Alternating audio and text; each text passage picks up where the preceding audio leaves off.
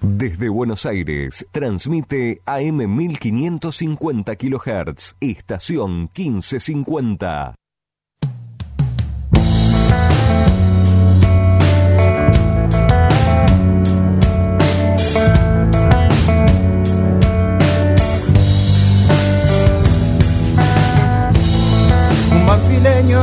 Malvinas, uno más que no volvió.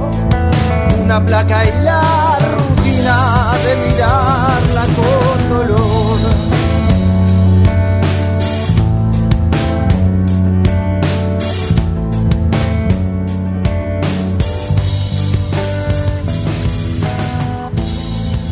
Una vida asesinada pasó del todo porque mucho se quedó.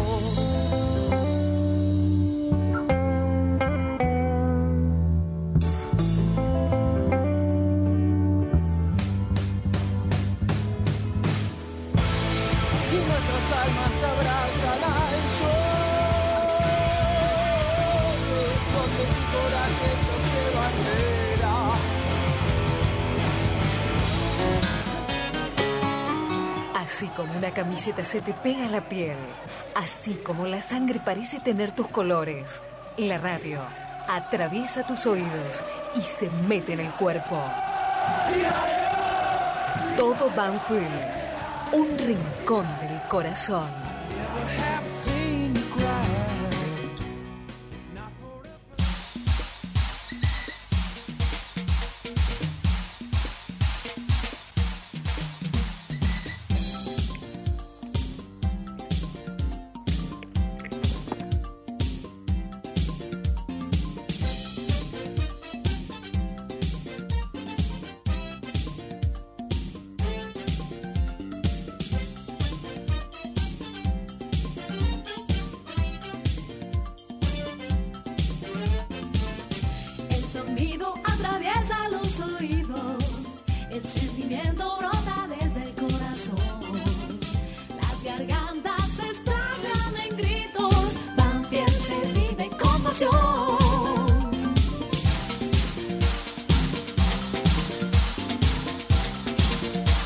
Una alegría saludarlos en este sábado con un poquito de fresquito, pero soleado, que no es un sábado más, porque cuando uno dice 13 de junio, evidentemente a muchísima gente de Banfield, sobre todo a los que superan lo- los 38 largos de edad, le debe producir una sonrisa porque hay un equipo, entre otros, que nos dejó una huella eterna e imborrable de fútbol y corazón.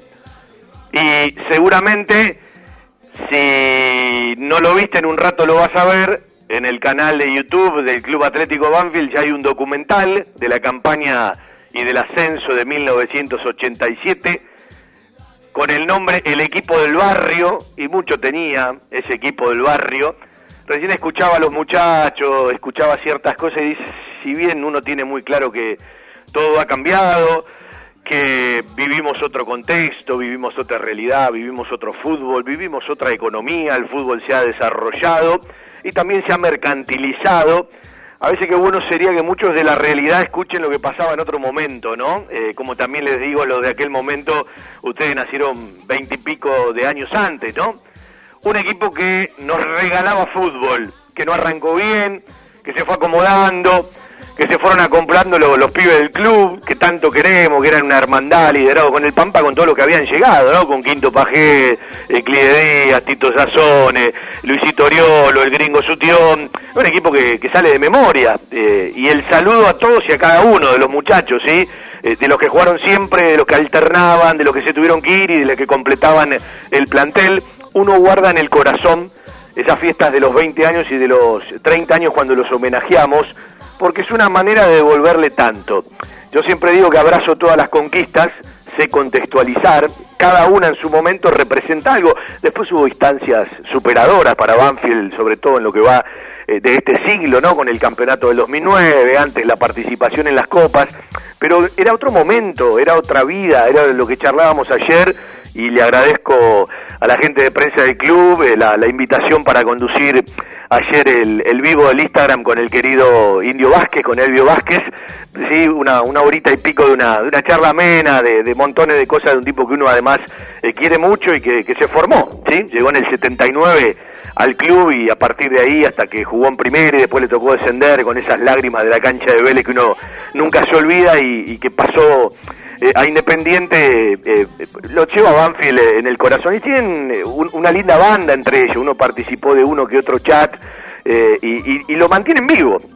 Además de que lo mantiene vivo la gente, lo mantienen vivo ellos y fundamentalmente algunos que trabajaron, otros que, trabajan en el club de ese plantel también permite ese tipo eh, de cuestiones. Nosotros vamos a arrancar el programa de hoy mientras armamos un Zoom en el que va a participar Juan Pablo Vila, Darío Lea, Javier Maceroni, Fede Perry, eh, capaz se prende algún jugador del plantel que, bueno, está licenciado, esperando prácticas seguramente por Zoom a partir del primero de julio, porque para las presenciales me parece que esto va para largo. Eh, viene una semana de mucha reunión en el fútbol argentino para ver de, qué determinaciones. No se quede muy seguro de que no va a haber descensos en el 2021, sí, ya están quitados ya terminaron los torneos de este año y no habrá descensos en el 2020. Pero ojo con el 2021. No se apresuren, no se apresuren porque todavía faltan muchas reuniones en el fútbol argentino y ver lo que pasa. Uno entiende y cree que fines de septiembre, recorrido de septiembre, octubre, hacia fin de año, algo se va a jugar en el fútbol argentino de primera división, ¿sí? Eh, pero eh, no nos podemos apresurar porque además tenemos una realidad eh, que, nos contrasta eh, con cada vez más casos, el AMBA está muy complicado, un abrazo para Martín Insaurralde, que se mejore pronto, que, se cuide, que cumpla los días como corresponden y bueno, a toda la gente que está alrededor, que es, lógico que, tenga algún temor o un cierto temor. Eh, nombrar la palabra coronavirus, tenerlo, no es otro tipo de enfermedades, ¿sí? hay que ver cómo le, pega a cada uno que tiene que ver con el organismo, que tiene que ver con antecedentes, que tiene que ver con la sangre, ¿sí? y que tiene que ver con su sistema inmunológico. La gran mayoría lo pasa sin ningún temor ¿sí? y, sin, ningún problema, pero la cantidad de casos que se van a ir dando es lo que siempre se trata de evitar, el colapso de, las camas y de la terapia intensiva, ni más ni menos que eso. Capaz vamos a charlar hoy con un biólogo amigo como Fabricio Ballarini, que usted lo habrá escuchado en montones de medios, muy amigo Juan Pablo Vila, capaz se prende en un ratito en nuestro chat, en nuestro Zoom, que usted va a ver solamente, eh, o va a escuchar para decirlo bien, el audio. Y eh, tenemos preparado para el lunes y para el martes, el lunes todo Banfield, el martes embajadores, si sale bien esto del Zoom en el día de hoy, eh, dos ideas interesantes como para, bueno, divertir, entretener un rato a la gente. Ahora con Cristian Ricota en el control central, en el aire de la radio, por AM 1550, por la aplicación Estación 1550, por varios sitios web con sus enlaces correspondientes, en el vivo del Facebook de la radio, usted se mete directamente a un homenaje, se mete a recordar lo que le pasaba y si vos todavía no estabas caminando en esta vida, acércate al viejo, acércate a tu tío, a tu hermano mayor, a tu abuelo si lo tenés y seguramente se le va a piantar un lagrimón, relatos de Víctor Hugo, relatos de Humberto Dátola, palabras del negrito Raúl Cardoso, palabras del zorro Solari, palabras del gladiador Tito Sazone para meternos con un poco de música en un recuerdo imborrable a 33 años, aquel ascenso de 1987.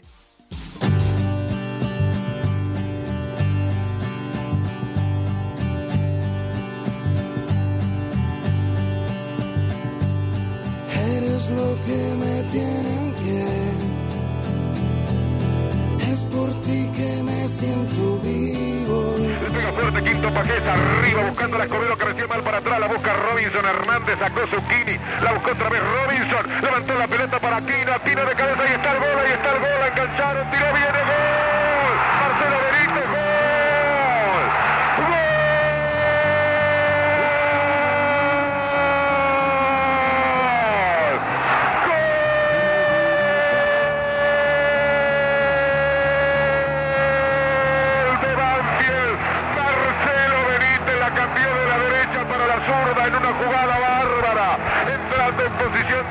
definió con un zurdazo cruzado para decretar el primer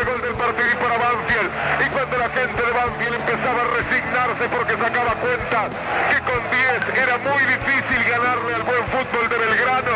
Apareció Robinson Hernández levantando la pelota en el área. Horacio García y Aquino prolongando el pase para Marcelo Benítez. Y Marcelo Benítez metiéndose para cambiarla de la derecha a la zurda. Sacar el tiro cruzado y convertir el gol cuando explota de júbilo todo Banfield. Aquí se va peligrosamente Belgrano.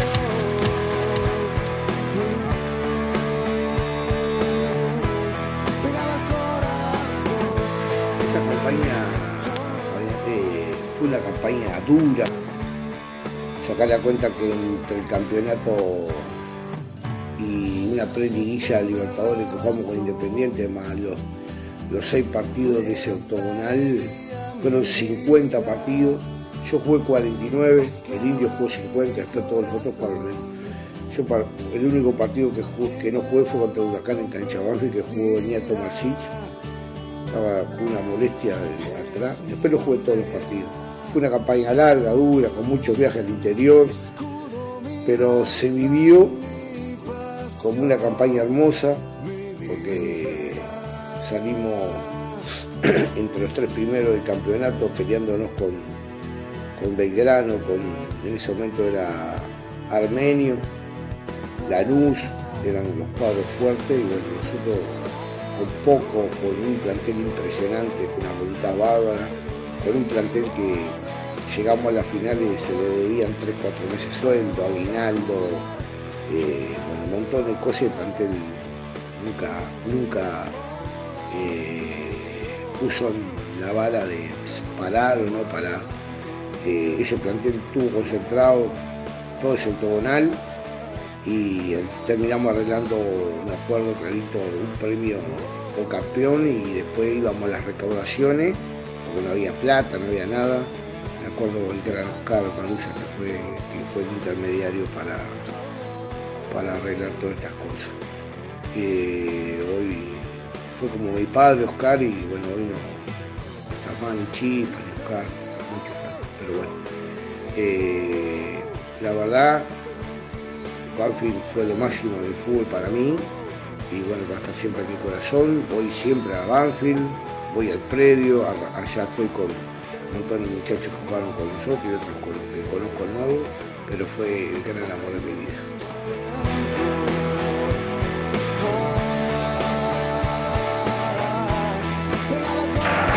Córner para Banfield. Qué oportunidad para Banfield. Viene el córner. Cabezazo de Clivería, cabezazo del Pampa, cabezazo de Suchini. Todo en el área chica. Otro cabezazo de Solari. La pelota deriva para Sutión. Sutión la tira para Robinson Hernández. La tiro de cabeza al medio. Devuelve para arriba Quiera. La busca otra vez Robinson Hernández de cabeza. La pone para Quino. Ahí está. La cabeció.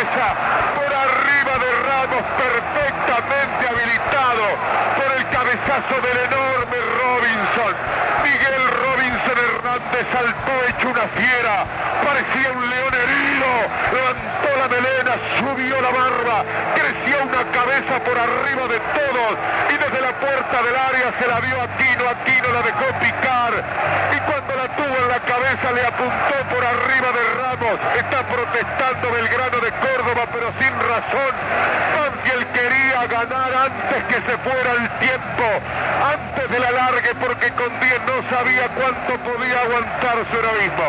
Y ahora Aquino que se está abrazando con Robinson, que le revienta el pecho a Robinson Hernández. Aquino convierte el segundo gol. Hay un jugador expulsado en Belgrano, me parece que puede ser Ramos.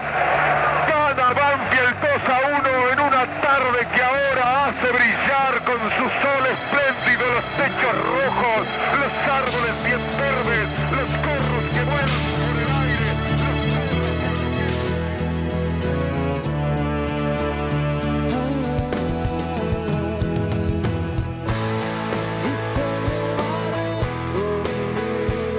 Para mí, esa campaña me, me marcó muchísimo, significó muchas cosas para mí, porque eh, yo, no, yo no solo traía mi sueño, sino el sueño de todos los chicos que habíamos nacido futbolísticamente en Banfield. Yo era uno de los que, que llevaba esos sueños a cuesta, ¿no? De poder jugar en primera división, en el club que éramos hinchas, que, íbamos empapando día a día, año tras año, eh, de lo que significaba la, familia Banfield, porque es eso en realidad, es una familia. Y, bueno, el día que me tocó llegar a primera división, no solamente estaba mi sueño realizado, sino todos aquellos chicos que lamentablemente no, no pudieron llegar por, distintas causas, distintas cuestiones, así que yo feliz. Así que, y después el haber puesto en primera división al club de- del que somos hinchas, olvídate, fue lo mejor de mi vida. Nunca, nunca lo voy a olvidar. Y es parte de mi historia de vida.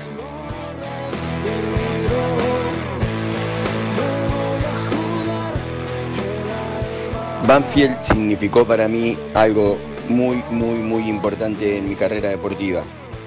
En los casi 15 años de futbolista profesional, haber jugado una temporada en Banfield eh, equiparó un poco el resto de los años que jugué en los otros clubes donde lo hice.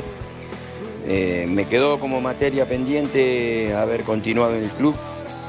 No fue eh, por mí, sino que lamentablemente no pudo este, ponerse de acuerdo el club con, con el club que era dueño de mi pase y lamentablemente no pude este, seguir eh, jugando en Banfield en primera división, cosa que me hubiera, me hubiera gustado muchísimo.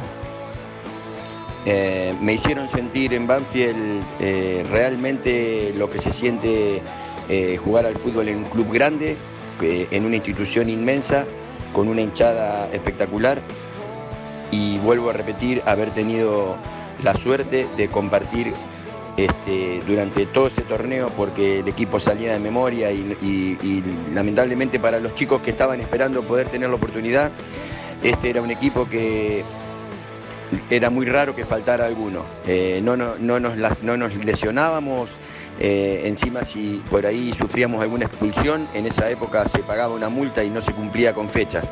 O sea que el equipo prácticamente era siempre el mismo, pero cada vez que tuvo que ingresar alguno de los jugadores que estaban esperando, lo hicieron siempre de la mejor manera y, que no se notara la falta de alguno de los que normalmente jugábamos como titulares. Tengo mil anécdotas para contar de ese año este, por haber tenido la, la cantidad eh, de jugadores tan, tan brillantes como la que tuve. Pero si tengo que rescatar, eh, la más importante de todas fue que por el trajín que habíamos tenido de partidos y el haber jugado también entre semana los partidos con Independiente por la liguilla Libertadores, eh, yo llego a jugar las finales con Belgrano de Córdoba eh, con una con una una fatiga muscular que, que por ahí este, era muy factible que pudiera provocarme algún tipo de lesión. Durante toda mi vida, cada cosa que afronté en lo futbolístico y, y en lo extrafutbolístico, mi, mi- creo que mi, piedra fundamental fue la de hacerlo entregando siempre hasta la última gota de sudor y no guardándome nada.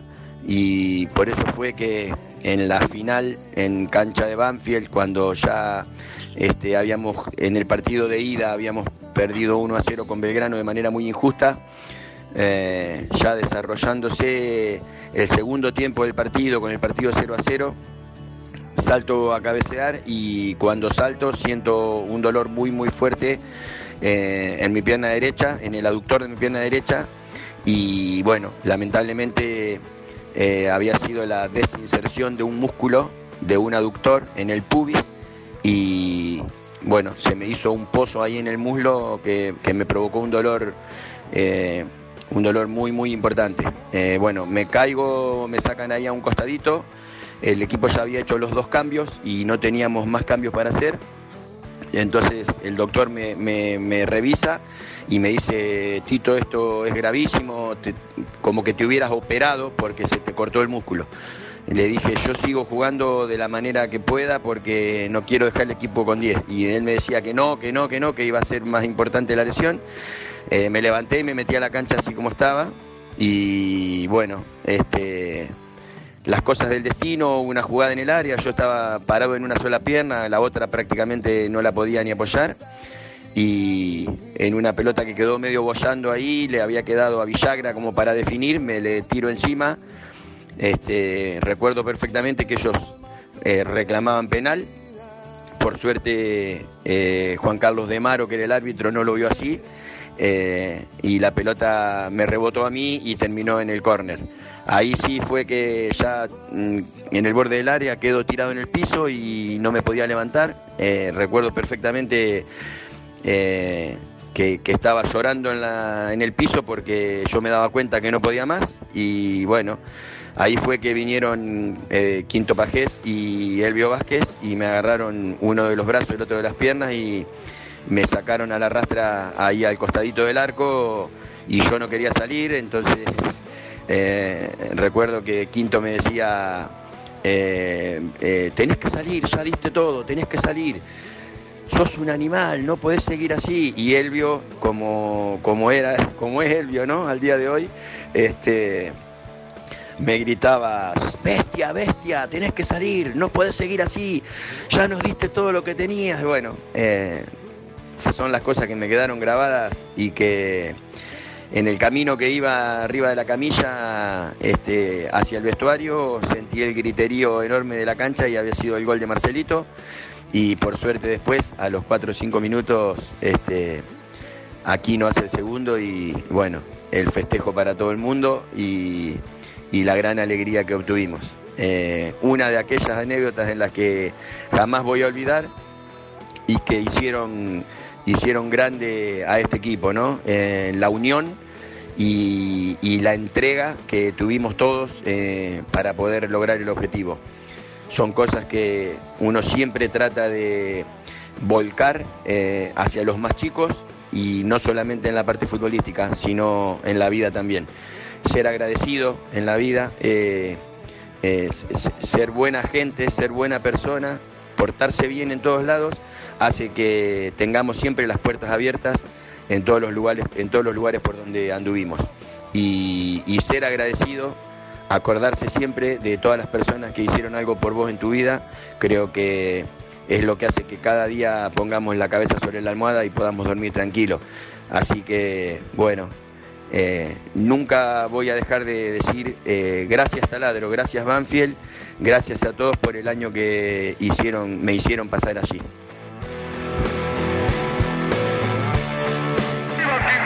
Arriba los brazos de Banfield, arriba las camisetas de Banfield, los colores de Banfield, la tarde de Banfield, la tarde de Banfield, la saca Quinto Pajés, terminó y Banfield corre por la cancha, Robinson Hernández se arrodilla y vienen los compañeros y explotan en él con toda la alegría una emoción contenida toda la tarde se sueltan, como se sueltan los globos verdes y blancos, Banfield le ha ganado Belgrano 2 a 1 y se va al fútbol de la primera por amor propio en la adversidad cuando parecía que la suerte estaba echada cuando todos creían que Belgrano había cruzado el Rubicón habían dicho Alea Jacta es la suerte está echada Banfield dijo que no que se vuelvan la alegría para Banfield que se vuelvan hacia aquí la estamos esperando con los brazos abiertos. Y fue entonces el severo Pampa y el enorme Robinson y el pícaro Marcelo Benítez y el potente Aquino los que le permiten a Banfield ahora festejar con los torsos desnudos y por suerte con poca gente que se mete en la cancha están algunos que no sé cómo se han colado y Sazone que entra saltando en una pierna y lo reciben sus compañeros y lo ponen en Hernández. Ahí está Sazone saltando sobre la pierna izquierda porque la derecha no existe. Ahí está Sazone buscando con el torso desnudo alguien a quien abrazar, alguien con quien estrecharse para hacer más grande esta alegría. Los jugadores de Belgrano con un fútbol muy convincente se han quedado en la mitad de la cancha abrazados, convertidos en un racimo de jugadores que van a aplaudir seguramente el festejo de Banfield. Hay lágrimas en los jugadores de Belgrano que tuvieron la clasificación.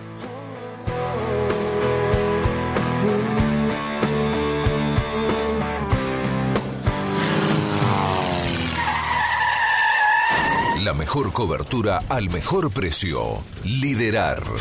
Compañía General de Seguros Sociedad Anónima. Liderar. Agente oficial Banfield y Lomas. Sin intermediarios. Avenida Alcina 1402. Esquina Pintos. Lomas de Zamora. Liderar. Agencia oficial Banfield y Lomas. 4244 4611. Nosotros cuidamos todo lo que a vos te interesa. Liderar Banfield. Seguí a la Cámara de Diputados de la Provincia de Buenos Aires a través de sus redes sociales y entérate de todas las actividades legislativas en Instagram y Facebook como arroba diputadosBA y en Twitter como HCDiputadosBA.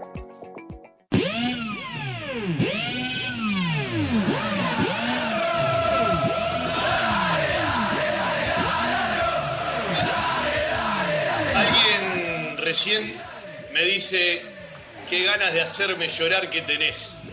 Bueno, es parte de la emoción, es parte de lo que buscamos con los homenajes, sobre todo para aquellos que fuimos testigos presenciales. En lo personal, repasó un año muy especial en mi vida. Se ha habido mi viejo en febrero. Más tarde estábamos preparando el arranque del programa. eh, conocí a la madre de mis hijos. Montones de cosas me pasaron en el 87 y estos días estaba chateando con cada uno de los muchachos que tienen un chat y, bueno, eh, pasan montones de imágenes. Un placer haber colaborado con el documental que está ya difundiendo el club. Un placer la charla de ayer con el Indio Vázquez y un placer cada vez que se puede repasar un homenaje. Vendemos un ratito y ya vamos a empezar a saludar a la banda. Vamos a hacer como una transmisión de fútbol, pero vía Zoom. Usted no nos va a ver, nosotros nos estamos mirando. Por ejemplo, lo veo a Juan Pablo con una boina, lo veo a Maceroni tomando mate, lo veo a Olea ahí, atrás tiene la cama, no sé, tiene un crucifijo, no sé lo que tiene. Me desapareció Perry, estamos los cinco, ¿sí? Quien les habla, un tal Fabián Gersac para ser nuestro querido todo Banfield. Y si lo del Zoom sale bien, ni le quiero contar lo que vamos a hacer el martes en Embajadores. Vamos a estar al mismo tiempo en montones de lugares del país y en la segunda hora vamos a estar cantando con montones de músicos de Banfield para divertirnos, entretenernos y tratar de que todo esto que nos está pasando sea, aunque sea en un ratito, un poquito más llevadero. Vendemos y saludo a toda la banda. Equipos de alta tecnología y diseñadores gráficos capacitados para realizar impresiones sin límite de tamaño en el menor tiempo posible y con la mejor calidad. Telas plásticas Milia Vaca. Avenida Hipólito Irigoyen 11037 Turdera. Milia Vaca. Milia Vaca. La mejor respuesta a sus necesidades de diseño gráfico.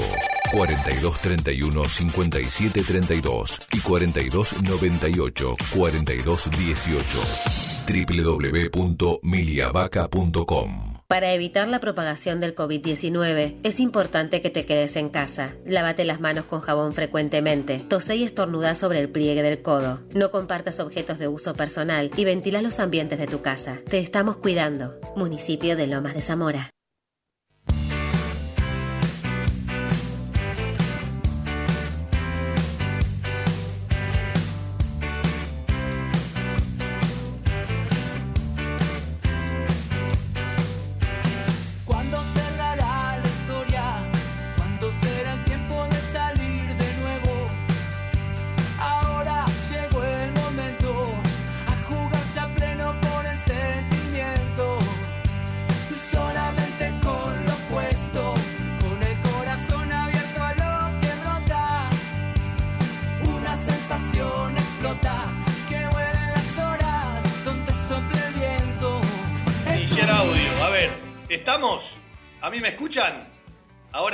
Juan Pablo Vila, ¿cómo le va? Ahí estamos, ahora sí, ahora sí, estábamos a, apre- Había una duda, ¿no? Técnica. ¿Lo va a habilitar Cristian o lo habilitamos nosotros? ¿Qué hace Fabi? No, Eh, Cristian maneja todo. ¿Cómo le- Cristian maneja todo. ¿Cómo le va, Vila? ¿Todo bien? Todo bien, por suerte, todo bien, por suerte. Este, acá, aguantando un poquitito el frío y el aburrimiento, pero todo bien. eh, y emocionado. Relataba más o menos el muchacho hace un rato. Se ve que después le fue bien en la carrera, pero para los que dicen qué relator Víctor Hugo, bueno, qué relator era además Víctor Hugo, ¿no? Sí, sí, vos sabés que en el documental participó, eh, recién lo estaba mirando, y tengo los goles que no los tiene nadie, o no los pasan, de Humberto Dátola. Después, eh, capaz seguramente eh, los voy a pasar. Hay un comentario que termina diciendo el taladro, la máquina 87, y ese también uno se lo quedó guardado para siempre. Peluche Perry, ¿cómo le va? ¿Qué haces, Fabi? ¿Cómo va? Buenas- buenos días, buenas tardes para, para vos y para todos. La verdad que una alegría verlos, ¿sí? Porque hace un montón que no nos vemos, acostumbrados a cruzarnos, por lo menos como mínimo los fines de semana. Hace más de 80 días que, que no nos veíamos, así que un placer verlos a ustedes y un placer también hacer radio. Bueno, eh, a ver, eh, nos escribimos todos los días en nuestro chat, pero no armamos un solo Zoom, cada uno tiene su laburo, cada uno tiene sus cosas, y dije, bueno, vamos a hacer como si estuviéramos en la Transmi, cada uno desde casa, y aprovechamos el aire del programa, tenemos varios tópicos para charlar, para discutir, para, bueno, una mesita de, de café, de mate, de gaseosa, de lo que quieran. Darío Lea, ¿cómo anda usted? No se peinó, menos mal que radio esto, ¿eh? Nunca. Buenos días. No existe peinarse por mí la mañana. No, no, no. No pierdo tiempo en esas cosas ya a esta altura de mi vida. Bueno, eh, un placer compa- compartir este lindo momento que tenemos para reencontrarnos de esta manera. Y voy a agregar algo sobre lo que decía recién Juan, ¿no? Eh, no nos olvidemos de que a esa altura, en el momento en el que Víctor Hugo relata esta final, ya un año antes, Víctor Hugo había hecho su obra más relevante y trascendente en su carrera como relator, que fue aquel famoso relato del gol de Maradona a los ingleses, relato de que el que él se avergonzó en el momento, en plena transmisión, eh, existe la posibilidad de escuchar la transmisión completa y él se disculpa al aire y el jurado que era el lo- locutor le dice, está todo bien, no pasa nada, y sin saberlo y sin pensarlo él, habría de convertirse en un momento relevante en la historia del fútbol argentino y en la historia del relato argentino. No nos olvidemos de una cosita más, ahora que nos reunimos todos. Estamos a, a escasos dos meses de celebrar los 100 años de radio en nuestro país. Así que también es una buena motivación. Sí, para los que somos animales de radio y lo llevamos en el corazón, representa mucho. Eh, me falta saludar a Javi Maceroni, ¿cómo anda? ¿Cómo le va, amigo? ¿Cómo andan? Primero confírmenme si me escuchan bien, porque la verdad Perfecto. que me alegro. 5 barra 5. Unos cambios de último momento en la técnica porque perdimos el lugar, la gente no nos ve, ustedes sí estarán viendo que de fondo está el lavadero, porque en la oficina están las nenas. Y en tiempos de cuarentena, donde los niños tienen ganas de estar, hay que dejarlos que estén, no hay que molestarlos, porque si no es contraproducente. Sí, se nota, se nota, porque Darío habitualmente tiene mucho trabajo como docente, labura más ahora que cuando no hay cuarentena, nunca tiene tiempo. Se nota que el más organizado es Vila porque con TNT tiene que aparecer todos los días en pantalla. Y Perry, Perry está muy ordenado. Darío, Lea y yo somos impresentables, menos mal que esto es audio, ¿no? No, pero además, fíjate, mira, te voy a mostrar algo. Netbook, donde están todos los trabajos de los alumnos que tengo que ir corrigiendo. Va, Recién me acabo de dejar acá para, para poder eh, compartir este rato, así que imagínate. Yo puedo dar fe de, de la cantidad de trabajos, eh, porque, bueno, mi novia trabaja en la misma escuela que Darío y sé el seguimiento y la cantidad de trabajos que los chicos están entregando de un lado al otro. Eh, Innecesario. eh, podré estar organizado o no, pero a diferencia de la mayoría de ustedes, eh, yo no tengo eh, notebook ni netbook. Va, en realidad tengo una netbook, pero creo que es a GNC, eh, de lo vieja que ha quedado. Así que yo hago todo con el celular y los antojos son porque ya definitivamente no veo nada en cada una de estas reuniones. Imagínate cuando te aparecen esas que son muchas, como una de hecho que tuve ayer, con 15 personas y están todos en una pantalla. Es un chino darme cuenta quién es el que está hablando, así que yo hago todo con el celular, por eso era la duda de si acomodaba o no Cristian el tema del audio. Alguna vez me voy a comprar una notebook, pero por ahora no lo considero necesario.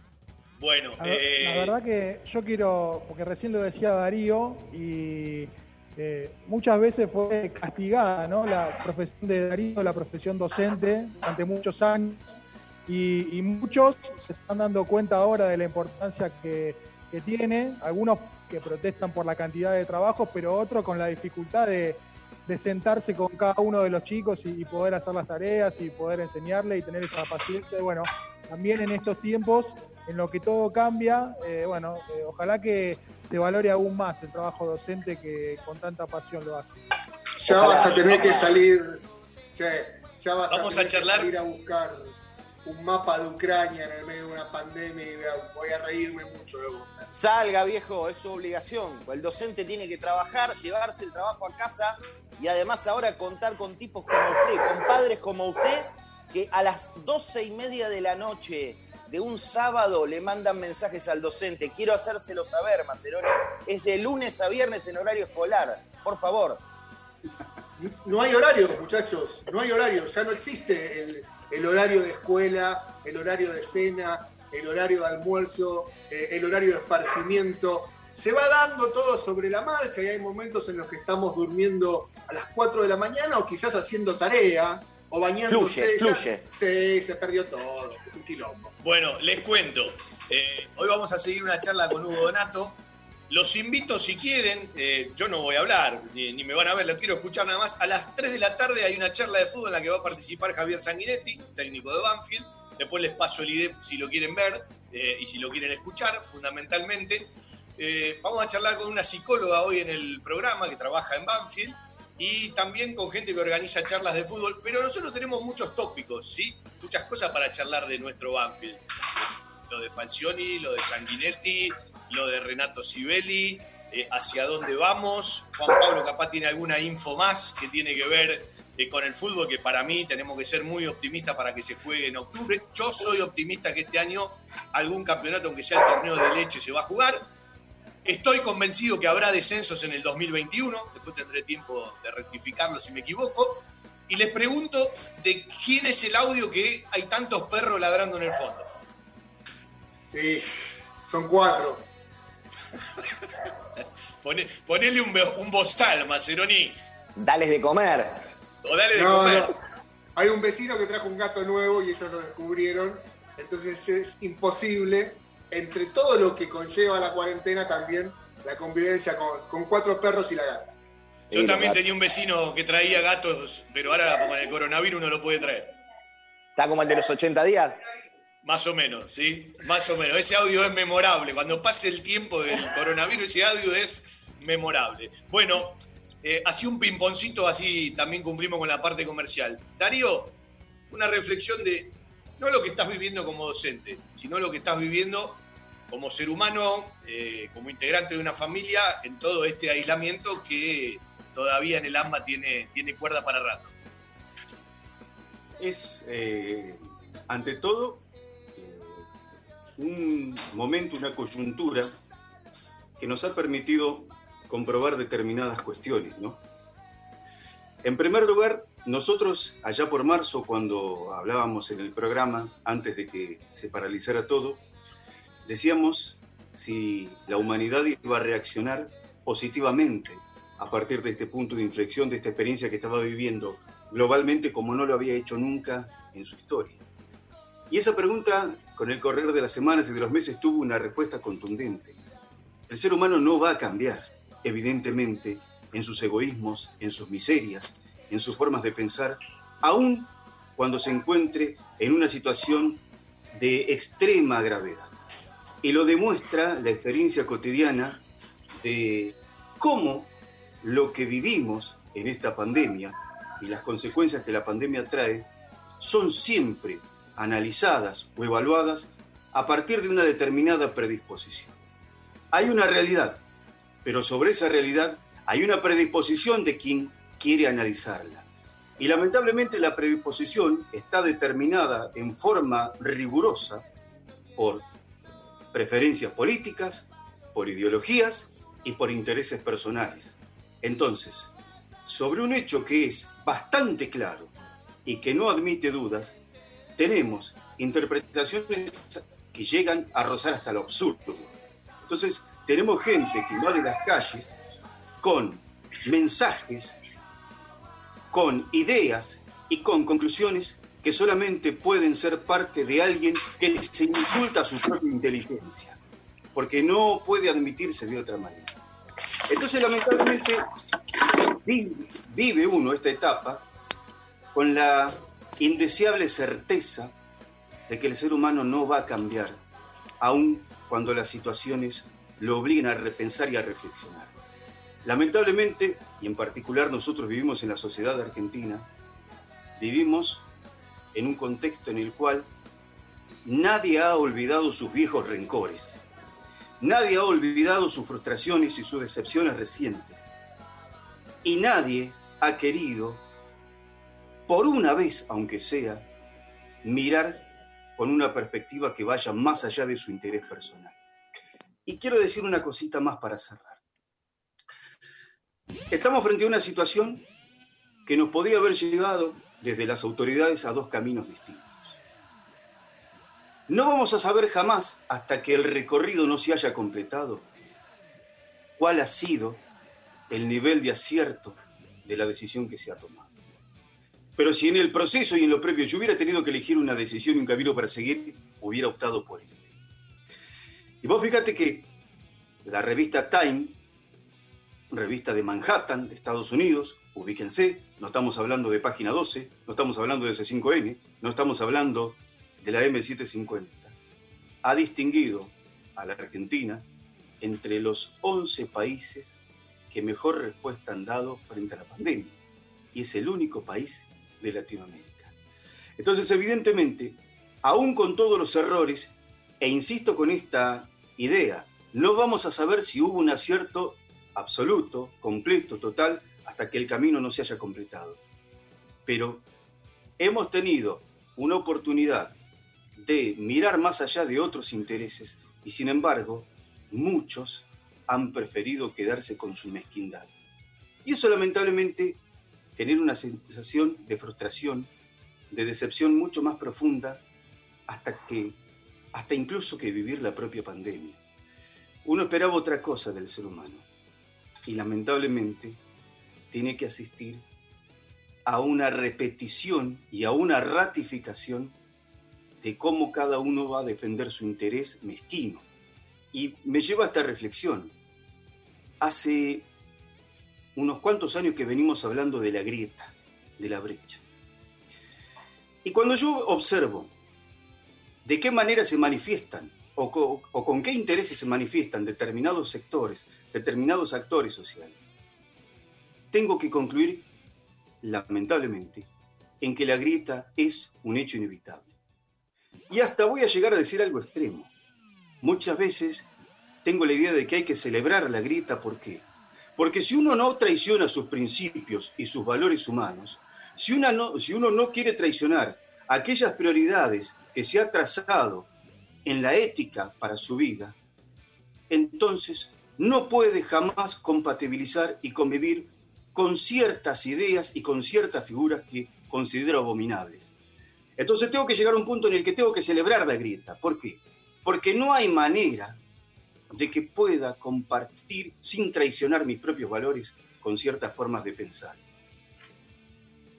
Bueno, simplemente Darío lea una columna. Eh, como estamos con el límite de tiempo de nuestro Zoom, aprovechamos para vender un ratito, regresamos, creo que todos firmamos abajo de lo que dijo Darío, agregamos algo más. Yo me quedo con algo que dijo un amigo Juan Pablo, que hoy está siendo muy solicitado, Fabricio Ballarini, un biólogo del CONICET, eh, quizás no es un problema de la pandemia, además de la pandemia, es un problema de educación y es un problema de sentido común, que lo vemos a cada paso y lo vemos a cada rato. Vendemos y ya regresamos todos así, eh, volvemos a tener el audio y vamos a tener algunos invitados que se van a meter para también poder preguntarle algunas cositas. Después sigue Javier, sigue Fede, sigue Juan Pablo, ¿sí? Eh, sigue cada uno de los muchachos y nos vamos a meter, por supuesto, en, temas que tienen que ver con, con nuestro Banfield, qué es lo que nos pasa, qué es lo que sentimos, eh, qué es lo que deseamos, qué es lo que compartimos, qué es lo que disentimos y bueno, ahí seguramente vamos a discutir un ratito. Desde 1998 creciendo en servicios y ofreciendo siempre lo mejor. Óptica Viamonte, la gran óptica de Banfield. Obras sociales, lentes de contacto, taller propio, reparaciones en el acto, PAMI sin cargo y el kiosco Kodak para que puedas revelar y conservar tus fotos toda la vida. En Maipú 502, esquina Viamonte, la óptica de Gabriel Petroncini. Óptica Viamonte, la gran óptica de Banfield. Informes y consultas al 4242 1200. Algo está cambiando en la salud privada de Lomas de Zamora. Sanatorio del Parque. Atención ambulatoria. Guardia las 24 horas. Servicio de laboratorio e imágenes. Internaciones y cirugías. Atendemos PAMI, IOMA y más de 30 obras sociales. Molina Arrotea 2499, Lomas de Zamora. Frente al Parque Municipal. Sanatorio del Parque. Día a día, trabajamos buscando alcanzar la excelencia médica con humanidad. Sanatorio del Parque. 4283-5181 y 4283-1498. Adidas, Topper, Nike, Reebok y toda la línea Levi's. Las mejores marcas y toda la pincha está en La Mascota. Ok. Créditos a sola firma. La Mascota, Avenida Maipú 186 y 192, Banfield. La Mascota, 4 242 7377 4 242 8776.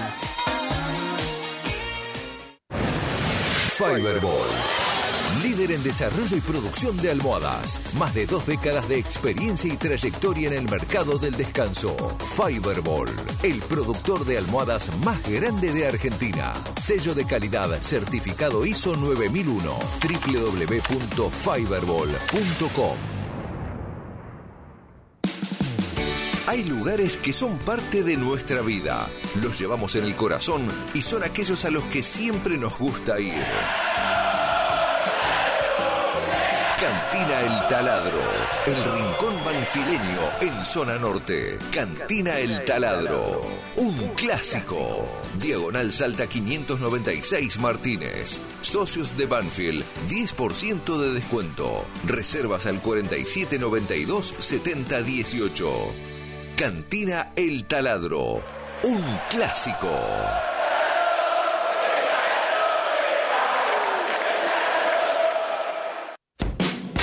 Con la calidez del barrio, con historia y que siempre desde su atención hace sentir a gusto a sus clientes, ofreciendo siempre soluciones para lo que van a buscar. Chacabuco Hogar, todo un mundo de confort.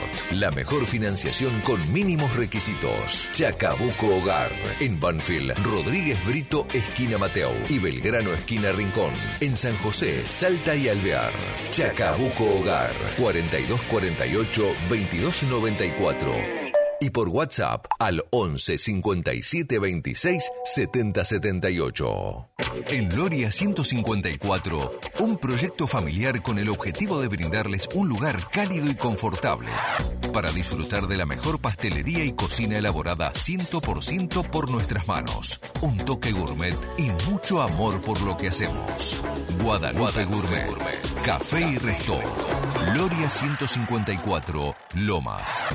Reservas y delivery 7519-3546. Guadalupe Gourmet. Ese plato casero de mamá o la nona que siempre va con nosotros. Telas Clavenil, Media Sombra, Agrotileno, redes plásticas, soldaduras de lonas, impresiones de gran formato y la venta de los prestigiosos vinilos Oracal. Telas plásticas Milia Vaca, todo para el tapicero. Avenida Hipólito Irigoyen 11037, en Turdera, Milia Vaca, 4231 5732, www.miliavaca.com. Todo lo que necesitas para imprimir en tu oficina. Insumos del Sur. Tus soluciones de impresión en forma directa. Somos importadores. www.insumosdelsur.com.ar La mayor variedad en toners para todas las marcas de impresoras láser. Calidad, precio y variedad. Seguimos en Instagram. Insumos del Sur. 11 64 19 27 35. Un lugar para encontrarnos. Tiara, pizza, café, petit restaurant. Avenida Alcina 602, esquina Maipú. En Tiara le ofrecemos todos los días de 11 a 16 y 20 a 24 horas un servicio delivery seguro y de calidad. Haga su pedido al 4242 1381. Tiara, 25 años en la esquina más tradicional de Banfield. Tiara, un homenaje al buen paladar. Vitec Sistemas. Confiabilidad en accesos, software de gestión, barreras de ingreso, egreso vehicular, estacionamiento guiado, tarjetas de proximidad. Contactate por correo electrónico a info@vitecsistemas.com.ar, por teléfono al 11 4405 0247. Vitec, gestión en sistemas de acceso. www.vitecsistemas.com.ar.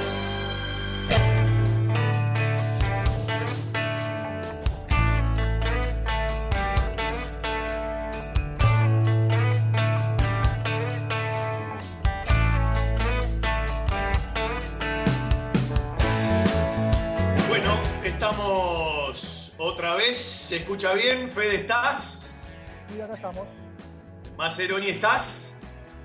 Acá estamos, ubicados ya ¿Qué- en otro lugar ¿Qué lejos. yerba. ¿Qué yerba usa usted para el mate? Playadito. Bueno, Vila, que fue a cambiar la yerba, ¿no? Pablo, Acá que fue a estamos cambiar la también. yerba del mate. Acá estamos, acá estamos, acá estamos. Bueno, ¿alguno tiene algo para agregar de lo que dijo Darío Lea en una experiencia particular y personal? Eh, Yo siempre digo, alguno la pasa mejor que otro, alguno tiene más problemas que otro. En líneas generales somos todas personas que no nos podemos quejar comparado con la empatía de mucha gente a la que esto lo va a llevar puesto y la está pasando mal. Y yo siempre abrazo cualquier cuestión solidaria eh, que tiene que ver con la ayuda a los demás. Eh, cada uno lo hace desde su lugar pero eh, realmente estoy preocupado por tres cosas. Primero, po- por, todo lo que esto provoca, porque son montones de días y cuando vamos camino a ingresar en el pico más grande y en el momento más eh, delicado, ya tenemos muchísimos días adentro y es un tema, eh, porque hablo del equilibrio económico, social, eh, mental, eh, sanitario y la salud está primero. Me preocupa cómo va a crecer, estoy convencido que va a crecer la ola delictiva, me preocupa mucho ese día después o todo lo que está viniendo y por supuesto eh, eh, cómo, cómo nos va a repercutir a todos y a cada uno, ¿no? Y comparto con Darío que esto, eh, el que era bueno va a seguir siendo bueno, el que es solidario va a seguir siendo solidario, el que es hipócrita va a seguir siendo hipócrita y voy a algo más amplio.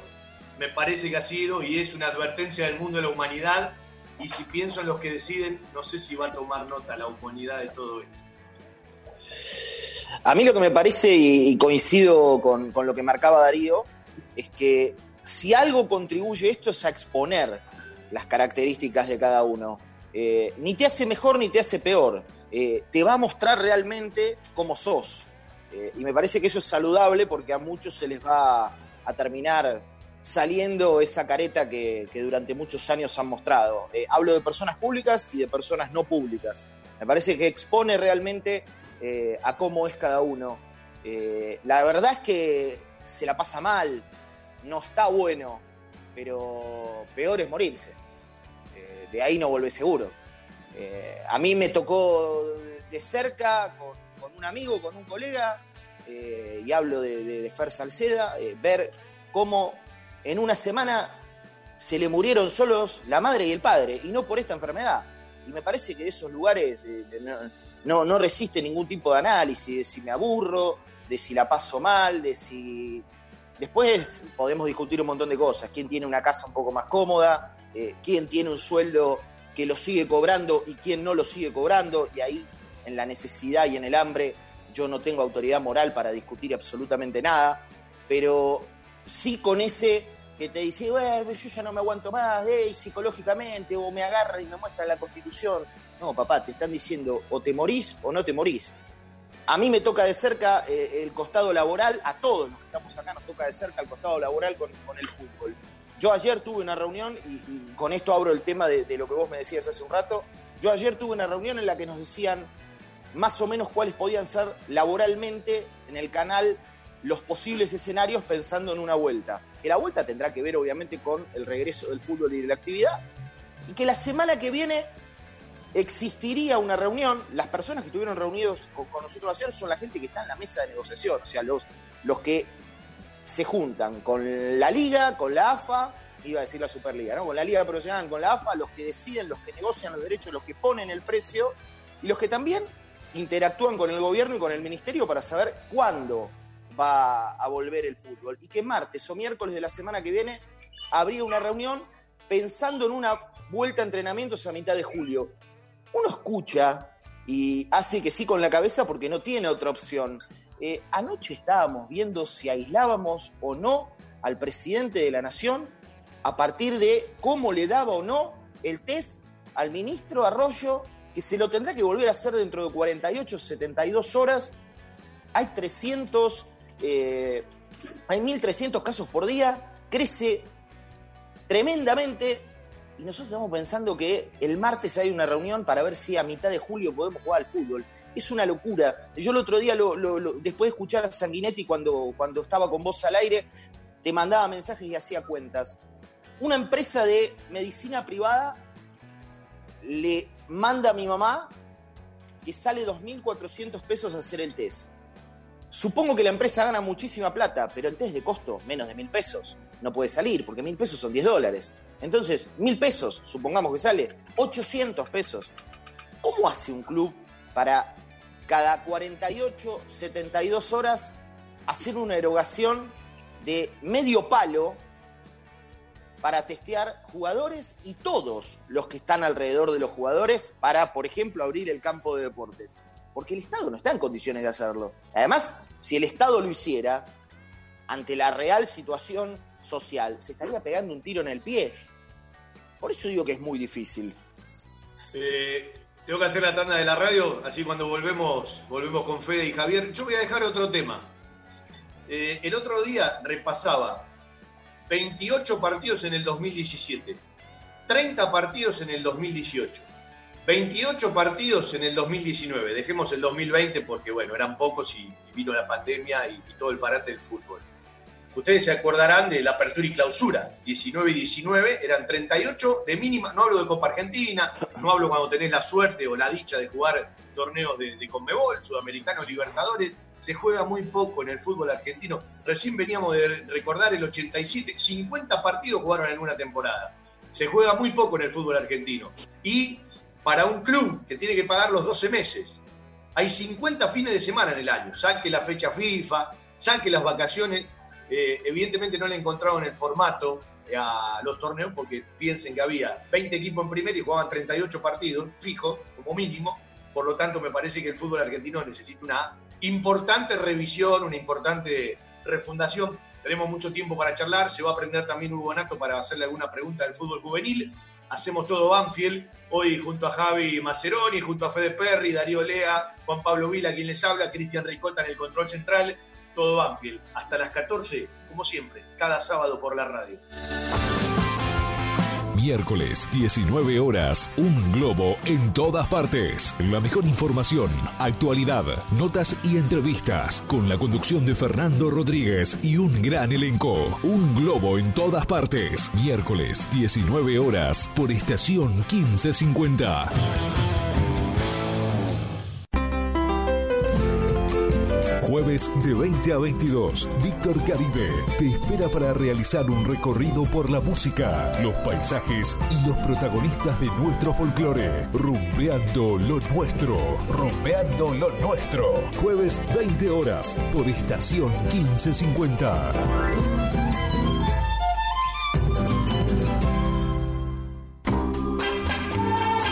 Viernes, 19 horas. Un puñado de recuerdos. Con la musicalización de Alfredo Bucetich y la conducción de Rubén Bollo. Un puñado de recuerdos. Viernes, 19 horas. Por estación 1550.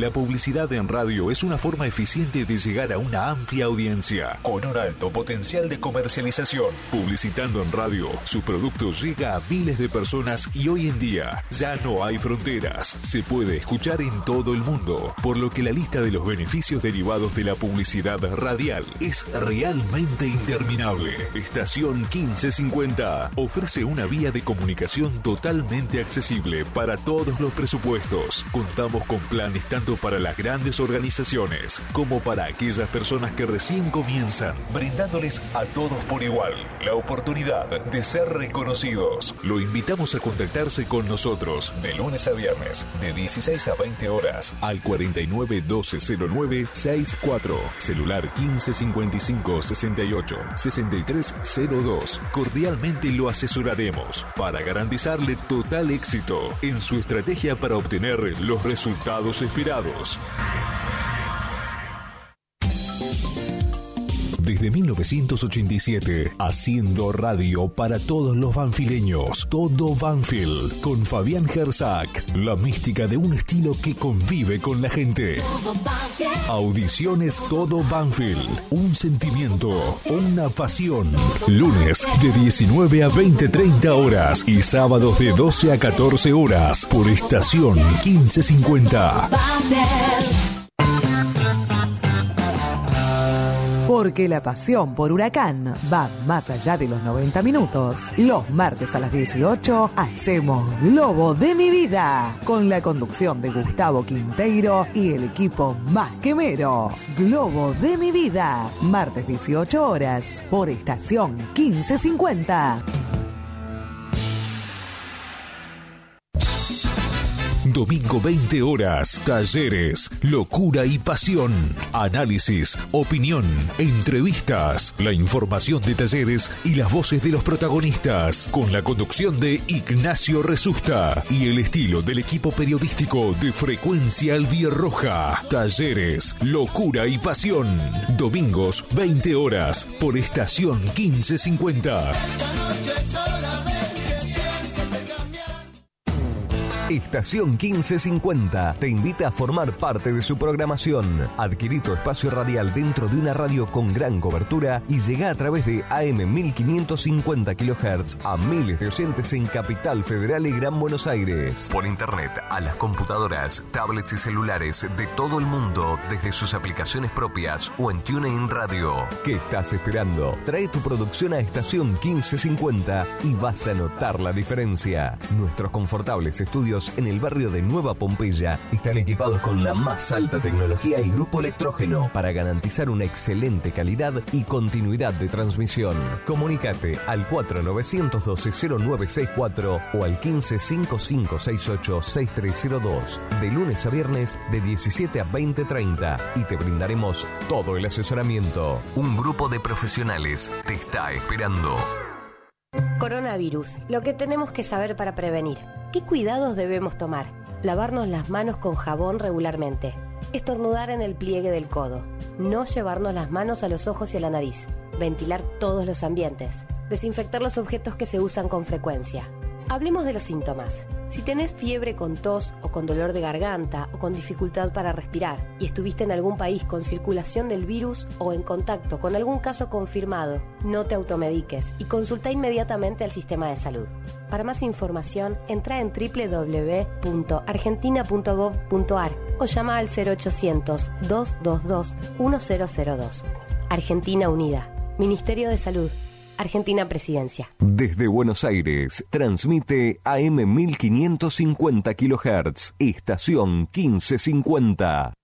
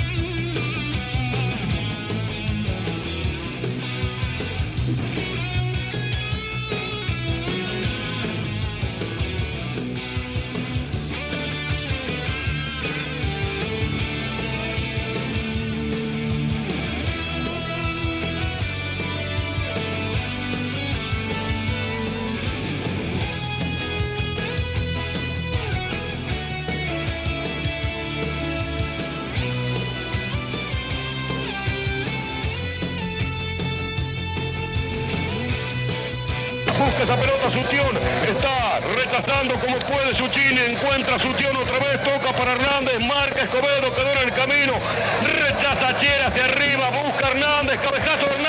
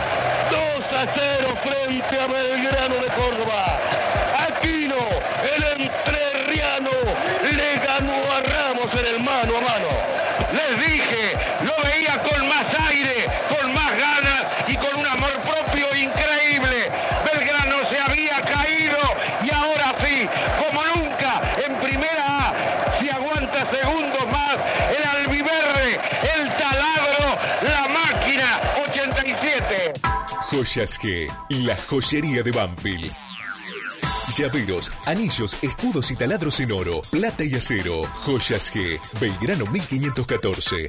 Joyas G, la joyería de Banfield. Para evitar la propagación del coronavirus, es importante que te quedes en casa. Seamos responsables. Cuidarte es cuidarnos. Municipio de Lomas de Zamora.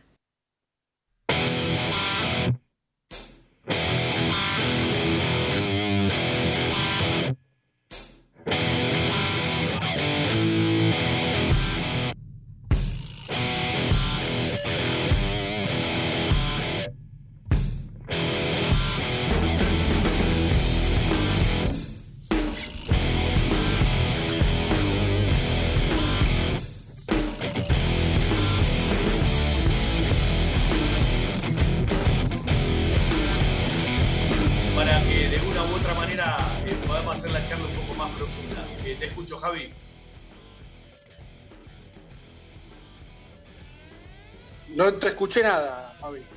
Bueno, te escucho a vos con alguna reflexión de lo que veníamos hablando y ya lo tenemos a Hugo Donato. Si querés hacerle la primera pregunta a vos. No, nada, saludarlo a Hugo, eh, buenas tardes. Eh, nada, aprovechar entonces para consultarle cómo está atravesando este momento el fútbol juvenil de Banfield. Hola Javier, ¿cómo están? Hola muchachos, hola a todos. La verdad que eh, esto no- nos permite hoy por hoy acercarnos a algo, nuevo, porque si bien eh, nos alejó de, estar cerca de, nuestros chicos en el campo de juego, nos acercó a poder eh, estar y escuchar diferentes opiniones en lo futbolístico con diferentes técnicos, que hemos hecho muchas charlas, hemos hecho también muchas charlas con los chicos mismos, eh, con, con un montón de, de jóvenes que hoy por hoy están participando en el, en el primer equipo y los, los chicos les iban preguntando eh, diferentes eh, inquietudes que ellos tenían y la verdad que, que es todo nuevo, pero, pero es bueno también, ¿no? ¿En cuánto lo Eh, perjudica? Dale, dale, dale, Javi. Ah, bien, ¿en, en cuánto lo perjudica en el proceso formativo eh, a un futbolista un parate de estas características que en principio uno entendería eh, podría llegar hasta pensarse en, que de aquí a fin de año, eh, por lo menos para el fútbol juvenil, veo difícil que, se normalice? Mira, Javier, realmente eh, a un chico de novena, octava, por ahí mucho no le llega a modificar, pero sí le modifica mucho al que estaba en esa finalización para ver qué es lo que iba a pasar. Ejemplo, categoría 99, los chicos que por ahí tenían que dar ese salto, por ahí a ellos, a, a muchos lo, lo han perjudicado. Eh, Hugo, ¿qué has charlado con Javier Sanguinetti eh, en relación, más que al fútbol juvenil, a eh, primera reserva, primera tercera? Bueno, mira, Fabi, lo que estuvimos hablando con, con, Javier fue un poquito de metodologías de entrenamiento, de lo que ellos por ahí van a empezar a hacer. Eh, le contamos un poquito de qué forma nosotros también, si bien él estaba acá en la institución, pero por ahí no estaba empapado de cómo veníamos trabajando nosotros a nivel de los juveniles. Eh, y nada, eh, se habló un poquito también de los, de los chicos que están ahí a un paso de, de, de poder in- integrar el primer equipo, así que nada, un poquito de todo eso se fue hablando. Darío, Juan, Fede. Y yo, ¿cómo estás, Hugo? Saludarte primero. Hola, Fede. Eh, te escuchaba a vos y, bueno, nada, en las redes sociales generalmente no solo Banfield, sino en eh, muchos clubes van mostrando qué van haciendo con sus chicos. Y me parece que para la formación de, de los chicos, no sé si, si vas a coincidir conmigo, eh, de alguna manera, no por la competencia, pero sí por la formación, esto los beneficia. Porque entiendo que para ustedes hay mucha más tranquilidad, no en el trabajo de campo, pero sí en todo lo que pueden trasladar hablando y conversando, pero desde la preparación física, desde lo, táctico, puntualizar quizás más en otras cosas que en el año, en la competencia, quizás, no digo que queden de lado, pero digo, planificando un partido es distinto que planificando un año sin competencia. No sé si coincidís y si, si estoy en lo cierto. Sí, obvio, por eso te decía, Fede, eh, si hay, hay cosas que nos, nos alejaron, porque obviamente que eh, el año competitivo, digamos, desde eh, enfrentar a rivales y que ellos tengan ese año competitivo, por ahí se perdió. Eh, por ahí se puede perder un poco de lo técnico, táctico, de lo que queríamos por ahí inculcarle a los chicos, y un poco de lo físico. ¿Por qué digo un poco? Porque nunca se paró de entrenar. Todos los chicos por la plataforma Zoom se han comunicado con los profes y han continuado el tema de entrenamiento, si bien no son los espacios eh, ideales, pero eh, como nos ha pasado a todos, eh, los chicos continuaron el tema de los entrenamientos. Pero sí coincido con lo que decís, Fede. Hugo, ¿cuáles son los temores más grandes? El otro día charlábamos, te voy a pedir dos o tres tics para la charla que se viene el lunes con Julieta Plasencia por el tema de, de- de- de- de los psicólogos. Eh, Yo sé que ustedes le marcan a algunos chicos que están con algún que otro problema y después trabajan en forma mu- mucho más puntual de- desde el resto de las áreas, más allá de que es algo integral, pero como coordinador, eh, yo coincido con Fe desde lo teórico, desde lo práctico está claro que necesitas el campo de juego, necesitas el pasto, necesitas la- lo cotidiano eh, por montones de cuestiones que hacen a, a la misma práctica de un deporte. Pero digo, como coordinador, mirando a los chicos, más allá de otras preocupaciones que puedas tener, eh, ¿cuáles son los principales temores? Por esto que se va a extender. Bueno, eh, el principal temor fue, Fabi, que Julieta tocó un punto que es fundamental, que nos pasa a nosotros. Nos pasa a nosotros eh, a que los chicos, lamentablemente, eh, ellos tienen el fútbol como objetivo principal. Todo va en torno a lo que ellos hacen que es este hermoso y querido fútbol. ¿sí? Que se levantan a la mañana, que desayunan para ir a entrenar, que llegan del- entrenamiento, que tratan de alimentarse de la mejor manera para que en el fútbol puedan seguir teniendo buenos rendimientos, de no engordar, de, de estar en el peso justo. Hacen el descanso apropiado para que eh, todo lo que eso llevó en el día termine de reflejarlo al otro día y después se van preparando así a la semana para la competencia, que empiezan a... Ellos saben que en la semana van teniendo picos altos y bajos, en donde el esfuerzo físico es importante, y van eh, tratando de ocuparse en su cabeza de que llega la competencia el día sábado. O sea que todo eso va en torno a este deporte hermoso que ellos eligieron. Y cuando no lo tienen, entonces empiezan a desordenarse mucho en la vida. Se levantan a cualquier horario, comen cualquier cosa. ¿eh? Entonces tratamos lo posible con Julieta de desordenarlo y que eso lo sigan teniendo, que esa competencia en su cabeza la tengan desde los entrenamientos, desde que ponerse un horario a la hora del entrenamiento, desde que el físico se sigan cuidando con su alimentación. O sea que ese era un punto que a mí me preocupaba y mucho por el tiempo que esto se extiende, ¿no? Darío, Hugo, Sí, Hugo, Juan Pablo, te saluda, ¿cómo andas?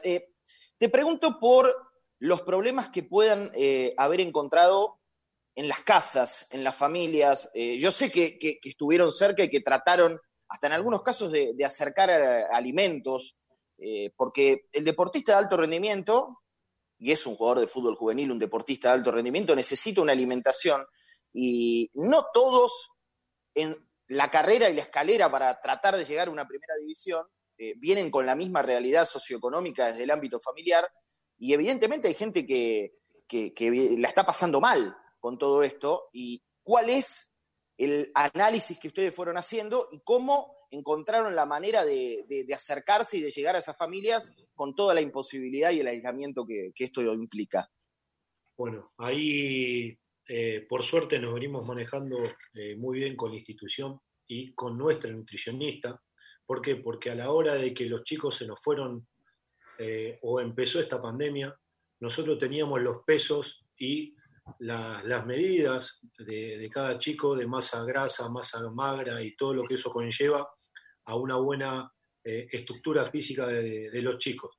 Si bien hoy por hoy no se le puede hacer la medición de masa grasa y masa magra porque los chicos por ahí no lo entienden, no saben cómo poner el metro, dónde medirse, eh, pero sí por ahí nos guiamos un poquito con el peso que se fueron y con el peso que están.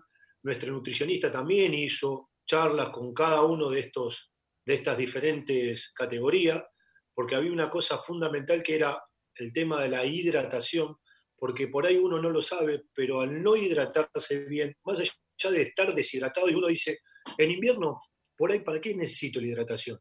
La hidratación sirve mucho para la pérdida de músculo, ¿sí? Porque si yo no me hidrato bien, la masa muscular es lo primero que pierdo. Entonces, más allá de que por ahí uno no está con el gimnasio, uno no tiene los elementos adecuados para continuar a tener esa masa muscular, con un pequeño ítem que sería esta hidratación, uno no termina de perder una cantidad de masa eh, muscular importante. Ese es uno de los primeros puntos.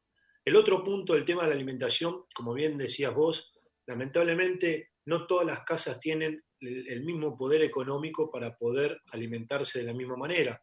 Entonces se trató con la institución de esos puntos donde estaban en faltante de alimentación, acercársela. Eh, obviamente que por ahí no iba a ser en, esa eh, alimentación balanceada la que se necesita, pero sí, como te dije anteriormente con el tema del agua, no tratar de que el chico no esté alimentado. Eh, así que de esa manera nos fuimos manejando un poquito con el tema ese que vos eh, mencionabas. Hugo, eh, dicen los muchachos mientras charla que no pase la medición por nuestras casas porque estamos en el horno. ¿eh? el único que se puede mantener medianamente es Fede Perry, el único. ¿sí? Fede Perry porque hace mil, mil abdominales por día, por eso. Claro, lleva el jugador adentro todavía. Pará, chicos, ¿por qué ustedes no lo pueden hacer? En el mismo espacio que Fede lo hace, ustedes lo pueden hacer. Es la voluntad nada más, ¿eh? Es una Eh, moda, Hugo. El que no hizo nada antes, ¿por qué va Ah, a engordar ok. por no hacer nada ahora? Se mantiene Eh, igual y es lo mismo. Eh, no, escúchame. Es sumo, sumo. Te voy a responder lo mismo que con la pandemia. No es un problema de la pandemia, es un problema de educación. En este caso, de educación física. ¿sí? Nunca me gustó. Yo arranqué, yo arranqué en- en- eh, cuando estuve varado en Mar de Ajó, pero aquí no lo pude seguir. ¿sí? Lo miro a Agustín que entrena, que está jugando al futsal, y ya me canso. Lo miro y ya me canso. Hugo, eh, así le doy un ratito a nuestro relator, a Darío Lea. Eh, cuando miramos para adelante, ¿hay algún escenario posible? Porque todavía no lo hay para el fútbol profesional. Digo, ¿se imaginan alguna práctica presencial en lo que resta del año? Eh, ¿Cómo están los chicos más relacionados a la reserva y a un eventual primer contrato? ¿Se van a correr la fecha? ¿Qué tienen charlado? ¿Saben algo o están eh, todavía sin saber nada de ese tema? Mirá, Fabi, lamentablemente estamos yendo de momento a momento y de semana a semana. Una semana se dice una cosa, a la otra lo que se había dicho se volvió a cambiar y volvemos para atrás. A la otra por ahí te dan un poco más de esperanza.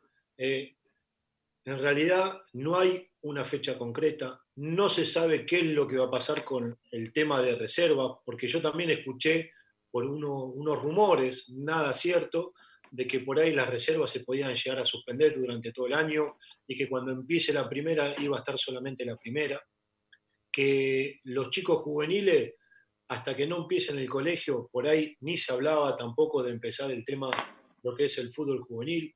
Eh, después se empezó a hablar que sí, que por ahí el tema de los juveniles podían empezar y el colegio por ahí no empezaba. O sea, millones de versiones.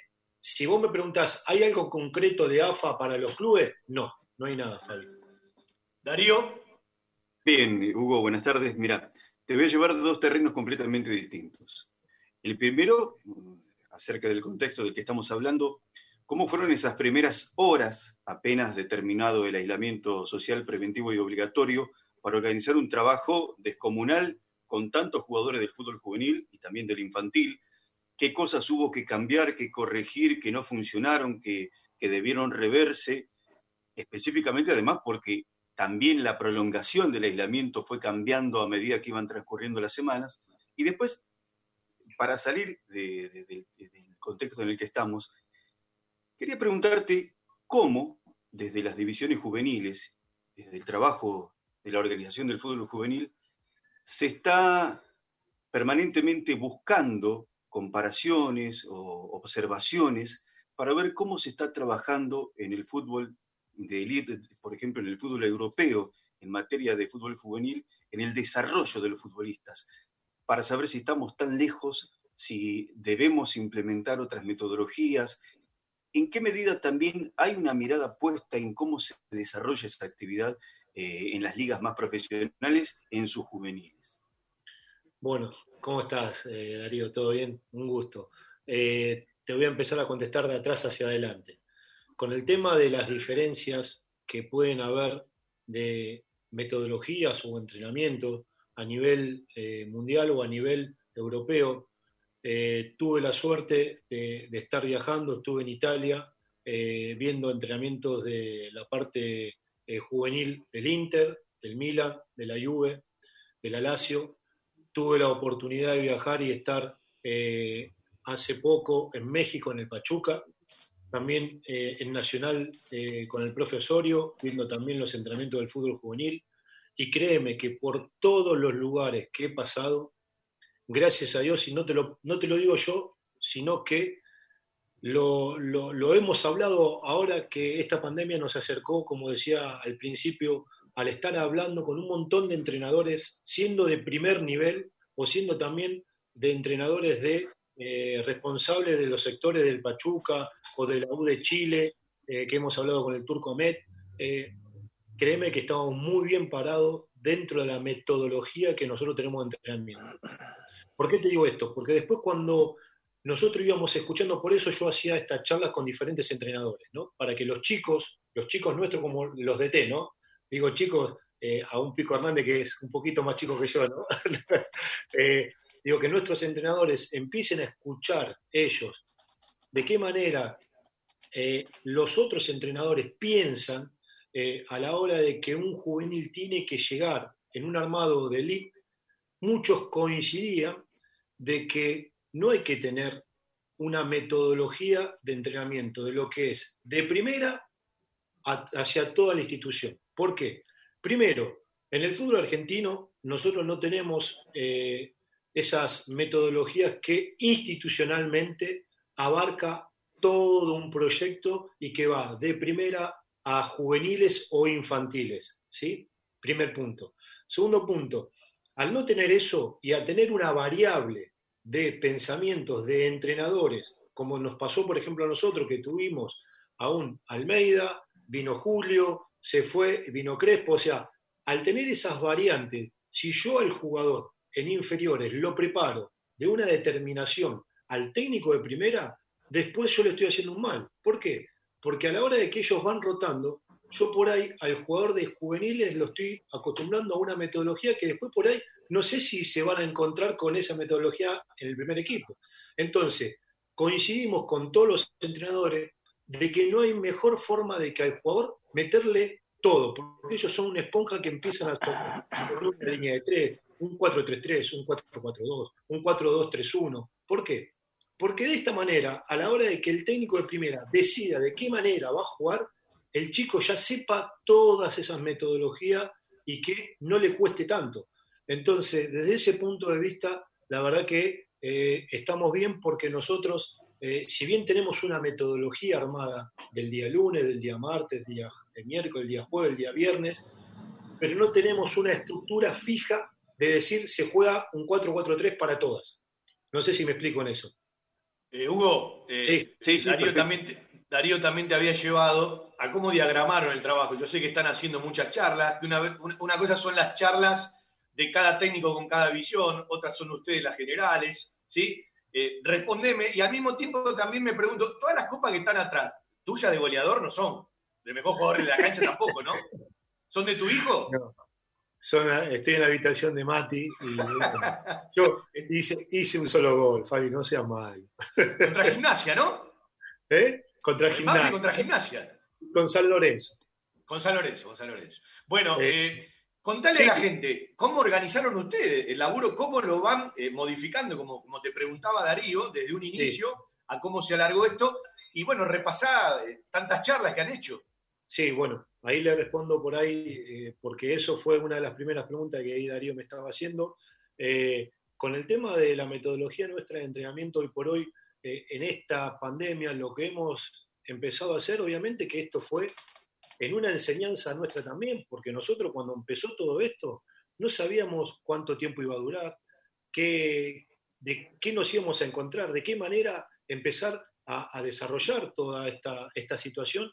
Entonces lo primero que hicimos fue, eh, fuimos de semana en semana con el profe, en donde el profe empezó a armar eh, esos entrenamientos para que los chicos se puedan meter en la plataforma Zoom y dependiendo de los espacios que ellos vayan teniendo, los chicos se puedan ir desarrollando, pero después nos empezamos a encontrar con la problemática de semanas en semana, que el piso duro le empezaba a traicionar todos los ejercicios que los chicos venían haciendo, porque empezaban a, obviamente, nosotros estamos, uno de los chicos están laburando en un 4x4, otros en un 2x2, otros en un 3x2, dependiendo de los espacios que los chicos tenían, sí hacíamos hincapié en el tema de la, eh, mucho, mucho la- del eh, neuromuscular, pero lamentablemente, como decía, eh, al estar todo el santo día de los entrenamientos en un piso duro, empezamos a atender muchísimos problemas de eh, rodilla, de tobillo, de cintura. Entonces, ahí teníamos que empezar a manejar también el tema de las cargas para algunos, pero después también teníamos la problemática en qué sentido. Que alguno tenía un 4x4, pero otro por ahí tenía un 70x70. Por ahí vive en el campo, por ahí. Entonces, a esos chicos que tenían la posibilidad de que el entrenamiento sea diferenciado, se lo hacemos también. Bueno, no me gustaría ser preparador físico, esto es un trabajo artesanal. Yo digo que son magos los preparadores físicos. Cuando estamos en competencia, me imagino, en estos momentos, Hugo, eh, vamos a tener chance de charlar, pero eh, muchísimo, creo que tenemos para largo rato. Otro día vamos a charlar de, de- de- de todas las charlas que vienen haciendo, algunas muy ricas. Y bueno, eh, a seguir con la teoría. Gracias por el tiempo, ármense de paciencia. Y como te decía el otro día, me imagino el primer día que estén todos juntos en el verde césped, en el pastito, no lo van a poder creer, ¿no? Hasta, como que va a ser raro. Tengan cuidado con, con la ansiedad. Mirá, Fabi, eh, como te dije al principio, si bien nos alejó de muchas cosas, pero nos acercó a otras, pero esto también nos dejó una enseñanza, y a los chicos les dejó una enseñanza, que por ahí muchos de ellos, a la hora de que iban a entrenar, ya estaban en un, en un sistema donde voy, entreno y me voy rápido, porque en muchas charlas que hemos tenido con los chicos, vos tenés que ver y notábamos nosotros cuánto los chicos le hacía falta el vestuario, el terminar de entrenar y quedarse con los chicos dentro del vestuario para, para conversar, conversar de cualquier cosa. Pero hoy por hoy lo que notamos que los chicos eh, se estaban dando cuenta que estaban perdiendo el tiempo en no disfrutar esto, en no disfrutar, terminar un entrenamiento y quedarse a hablar o quedarse eh, eh, a patear un poco más en ver en qué estaba fallando. O sea, en un montón de cosas, créeme que los han acercado y eso es bueno. Bueno, te mando un abrazo, Chupete Fernández. En realidad, Lucas, el hijo, amigazo tuyo, ¿sí? Eh, gracias por la charla, eh, saludos a la familia. Y en cualquier momento volvemos a charlar. Y en uno de estos días me meto en alguna de las tantas charlas que, que vienen haciendo, ¿sí? Eh, que bueno, nos nutre, no- no- nos mantiene informados. A ustedes, evidentemente, los invita a tomar mucha referencia. Pero, sinceramente, más allá de todo lo que se pueda aprender, eh, deseo pronto para todos ustedes que vayan al lugar que le corresponde. Dale, bárbaro, Fabi, te mando un abrazo, un beso grande para todos. Hugo Donato, al que le agradecemos que se haya aprendido un ratito en el Zoom, nosotros al mismo tiempo nos estamos eh, mirando. Vendemos ¿sí? Le voy a preguntar a Sebastián Dodi sobre la charla de Sanguinetti hoy de las 3 de la tarde y que nos cuente algo más. Y después tenemos veintipico de minutos de programa para cerrar eh, con los muchachos, con Darío Olega, con Javi Maceroni, con Fede Perry, con Juan Pablo Vila, para charlar de, bueno, de lo que opina cada uno, ¿no? Eh, con, con las cosas que ya han pasado, que pueden pasar y mucho más no podemos vislumbrar porque, como bien dijo Donato, relacionado al fútbol, todos los días y todas las semanas tenemos escenarios distintos.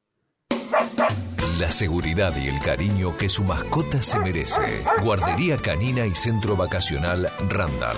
Servicio de retiro y entrega a domicilio. Asistencia veterinaria las 24 horas y cuidados especiales para cachorros, viejitos o enfermos. Guardería Canina y Centro Vacacional Randall. Rawson 1615, San Vicente, Buenos Aires. Ingresos por ruta 6 y 58. Informes y asesoramiento a los teléfonos 4202-9083, 4248-7044 y 11 3151 0971. La verdad en geriatría. Wilén. Servicio de atención especializada, reconocido y de seguimiento permanente para la tercera edad. Huilén, Instituto Gerontológico y Geriátrico, Quirno Costa 778 en Remedios de Escalada. Informes 4249-3809, 4242-0655.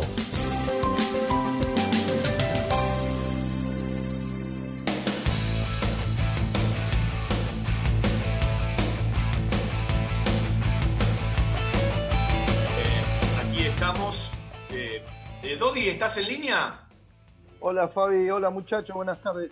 ¿Cómo están? Bueno, otro día vamos a ampliar sobre todas las charlas de fútbol que hicieron. Hoy es la número 66 con el Archu Javier Esteban Sanguinetti.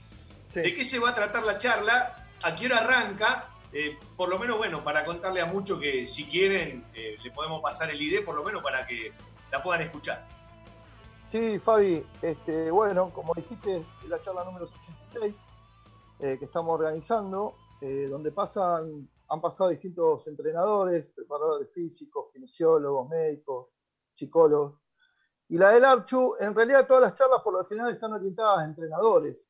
Y la de Archu hoy va a tratar de metodología y planificación semanal. Eh, hace una muestra eh, con filminas y después abrimos el micrófono para que los entrenadores que están presenciando pregunten. Bueno, eh, yo participé de la del querido Pedro Soma, que le hicieron un homenaje, Ah. eh, un lujo tenerlo en Banfield. Eh, escuché toda, más allá de alguna participación final, la del Yagi Forestelo, además del aprecio que uno tiene por él. Muy rica la charla del Yagi. Agarré algo de la charla con Dabove y alguna que otra perdida. La verdad que, bueno, a, a todos los que se van incorporando lo nutren, se han armado muy lindas charlas, como lo hace muchísima gente, ¿no? Pero ayer me pasabas algo muy interesante que no quiero que pase desapercibido. Han hecho o están haciendo un curso de videoanálisis, Sí. montones de entrenadores, ¿sí? Y de gente no solamente relacionada al fútbol de Banfield, infantil o liga, sino también eh, a otras actividades de la institución.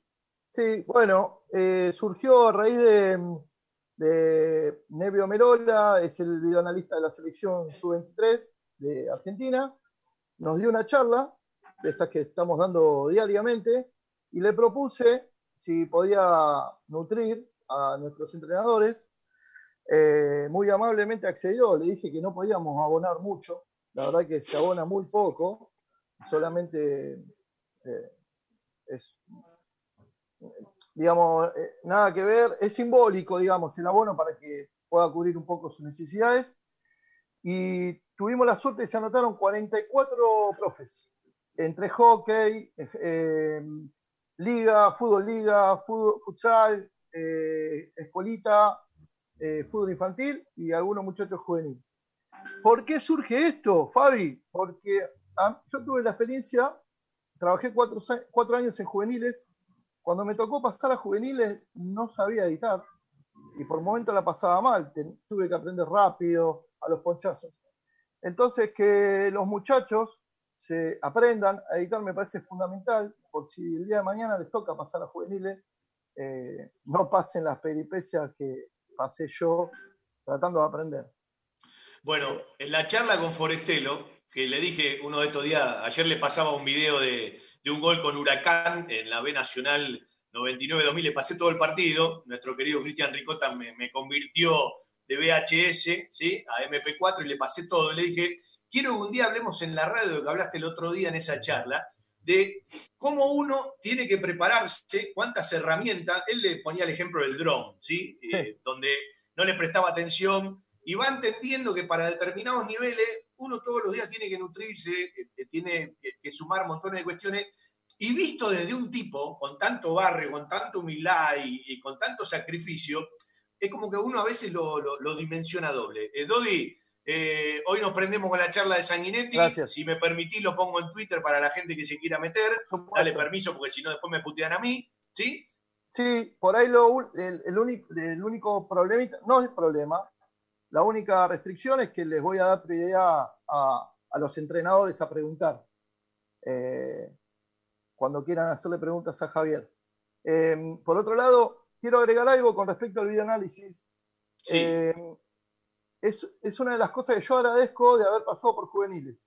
Trabajar con mis ídolos y aprender a manejar el videoanálisis, el iPad. eh, creo que me, me dio crecimiento. Entonces, traté de inculcarlo, trato de inculcarlo para los muchachos que están a cargo mío en fútbol infantil y en escuela de fútbol. Bueno, bienvenido bueno. para todos los que suben herramientas. Abrazo, Seba. Eh, la seguimos en la semana y hoy los escuchamos. Cuando quieras. Abrazo grande. Bueno, le agradecemos a Sebastián Nodi que trabaja en la liga y que, bueno, eh, ha, invitado a montones de charlas, y muchas que fueron muy ricas. Yo participé en muy pocas, sí. Eh, en realidad, uno a veces se quiere meter más, cuando se da cuenta ya pasó la hora porque arrancan a las 2 de la tarde. Hoy la de Sanguinetti va a arrancar a las 3 de la tarde. Eh, repasamos, vendemos y, bueno, seguimos charlando con los muchachos. Me dicen que se va a cortar el Zoom, pero tenemos todavía 10 minutos por delante. La mejor cobertura al mejor precio.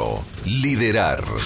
Compañía General de Seguros Sociedad Anónima. Liderar. Agente oficial Banfield y Lomas. Sin intermediarios. Avenida Alcina 1402. Esquina Pintos. Lomas de Zamora. Liderar. Agencia oficial Banfield y Lomas. 4244 4611. Nosotros cuidamos todo lo que a vos te interesa. Liderar Banfield gmail.com. Después de tanta transpiración, el equipo necesita una buena hidratación. Powerade Ion 4, la primera bebida deportiva completa que te da hidratación, energía y cuatro de los minerales que perdés al transpirar. Powerade Ion 4, hidratador oficial del fútbol argentino. Un lugar para encontrarnos. Tiara. Pizza, café, petit restaurant. Avenida Alcina 602, esquina Maipú. En Tiara le ofrecemos todos los días de 11 a 16 y 20 a 24 horas un servicio delivery seguro y de calidad. Haga su pedido al 4242 1381. Tiara, 25 años en la esquina más tradicional de Banfield. Tiara, un homenaje al buen paladar. Somos nuestros sentimientos. Somos Banfield.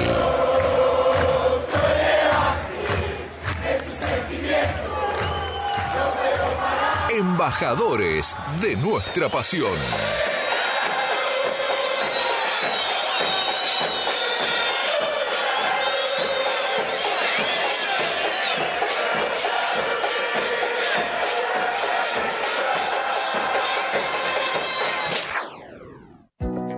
La Cámara de Diputados de la Provincia de Buenos Aires a través de sus redes sociales y entérate de todas las actividades legislativas en Instagram y Facebook como arroba diputadosBA y en Twitter como HCDiputadosBA. Equipos de alta tecnología y diseñadores gráficos capacitados para realizar impresiones sin límite de tamaño en el menor tiempo posible y con la mejor calidad. Telas plásticas Milia Vaca. Avenida Hipólito Irigoyen 11037 Turdera. Milia Vaca. Vaca. La mejor respuesta a sus necesidades de diseño gráfico. 4231 5732 y 4298 4218. www.miliavaca.com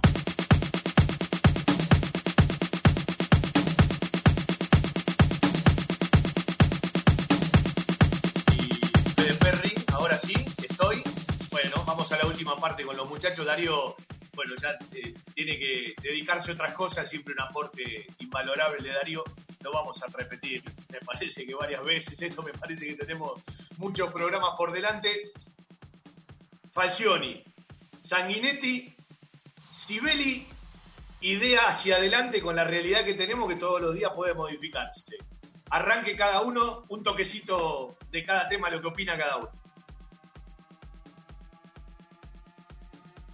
Bueno, a ver, eh, a ver, deportivamente siento que está bien la decisión, eh, digamos, de la continuidad de alguien que ya estaba trabajando adentro y la continuidad de trabajo para seguir una idea más allá de, seguramente lo- los matices que, le va a imponer Sanguinetti. Pero a mí, a mí me- me genera, digamos, todo lo que se da alrededor, ¿no? Podría haber sido todo mucho más prolijo o mucho más sano para Banfield, ¿no? Siento que pasan y pasaron muchas cosas que no son sanas, ¿no? Y que si se manejasen de otra manera sería distinto, ¿sí? Porque si esto hubiera pasado con una conferencia de prensa, está bien que es un tiempo de pandemia, pero con un anuncio conjunto entre todos y dándole continuidad a un trabajo, la cosa hubiese sido distinta, ¿no? Porque en teoría es eso. En teoría es Falcioni trabajando de manager a partir de diciembre, Sanguinetti siendo el entrenador, una continuidad de trabajo, eh, y da la sensación que todo lo que pasó en el medio eh, se, ensució o no estuvo del todo prolijo. Por lo menos es, es como yo lo viví y como yo lo vi. Antes que diga algo Juan Pablo y Javier, ¿cambia mucho para la lectura general que haya a que no haya descensos en el 2021? Para mí demasiado. Muchísimo, muchísimo.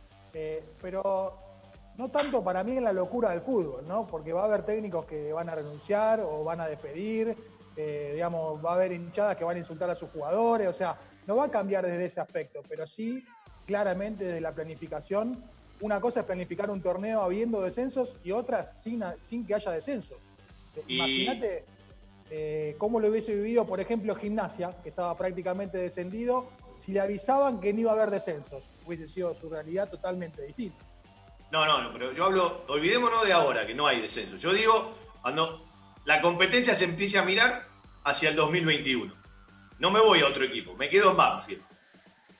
Si esto ya estaba confirmado, cuando se daba la decisión, ¿modificaba o no? La pregunta que me hago para hacerle claro.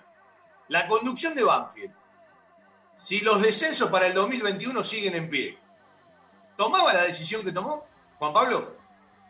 Es una buena pregunta. eh, y también va a ser una buena pregunta a la hora de, de entender el armado de, de un plantel.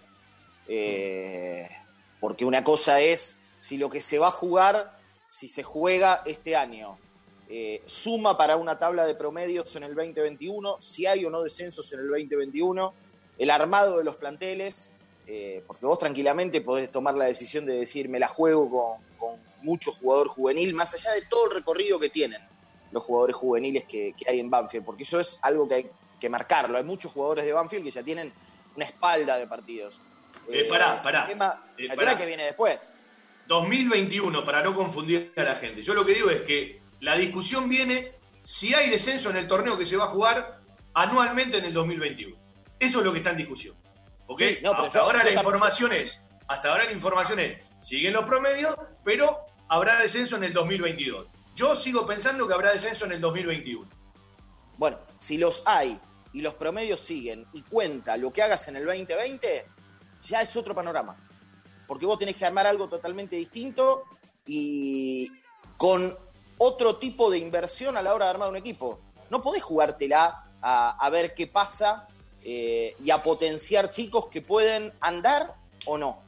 Eh, esa es la, realidad, eh, porque después lo pagás.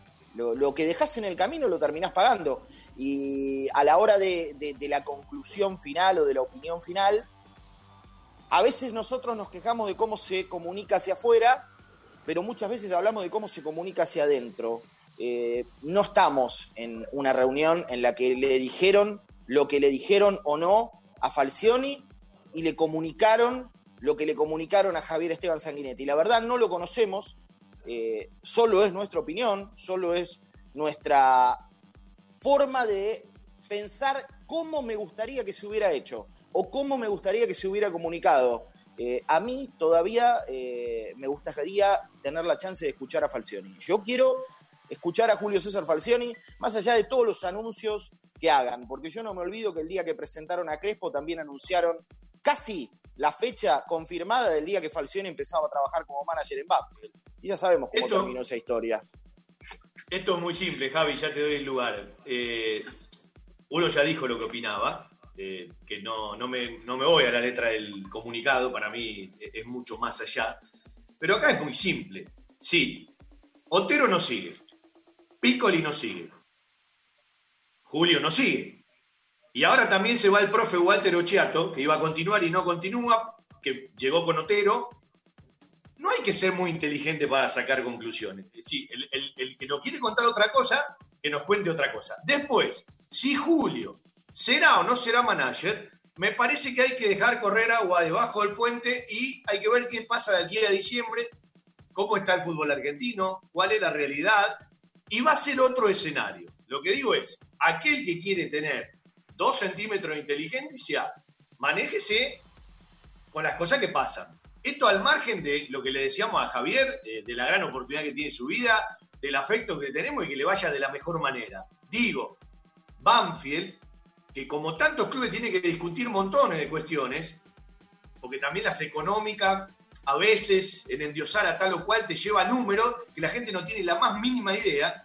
Digo, si tal, tal, tal, tal y tal se van con una pequeña novela y desde las formas nunca terminan de armar una prolijidad en la salida, si se repite, es porque hay una metodología que también se repite y evidentemente Banfield en la forma tiene mucho para revisar. Eh, porque yo no digo que hay que poner a los ídolos por arriba del club y siempre tienen que tener trabajo. No creo en esa historia de un cheque en blanco o eh, un sueldo eterno. Yo lo que digo es, hay manera de llevar los asuntos para que esos tipos terminen cuando les toca salir o cuando les toca correrse de otra manera. Y ahí es donde digo que Banfield cuando lo practica, fundamentalmente una persona en Banfield, no lo practica bien y nos queda siempre en la nebulosa todo eso que tiene que ver con las dudas. Y yo no quiero hablar por los protagonistas, que los protagonistas hablen,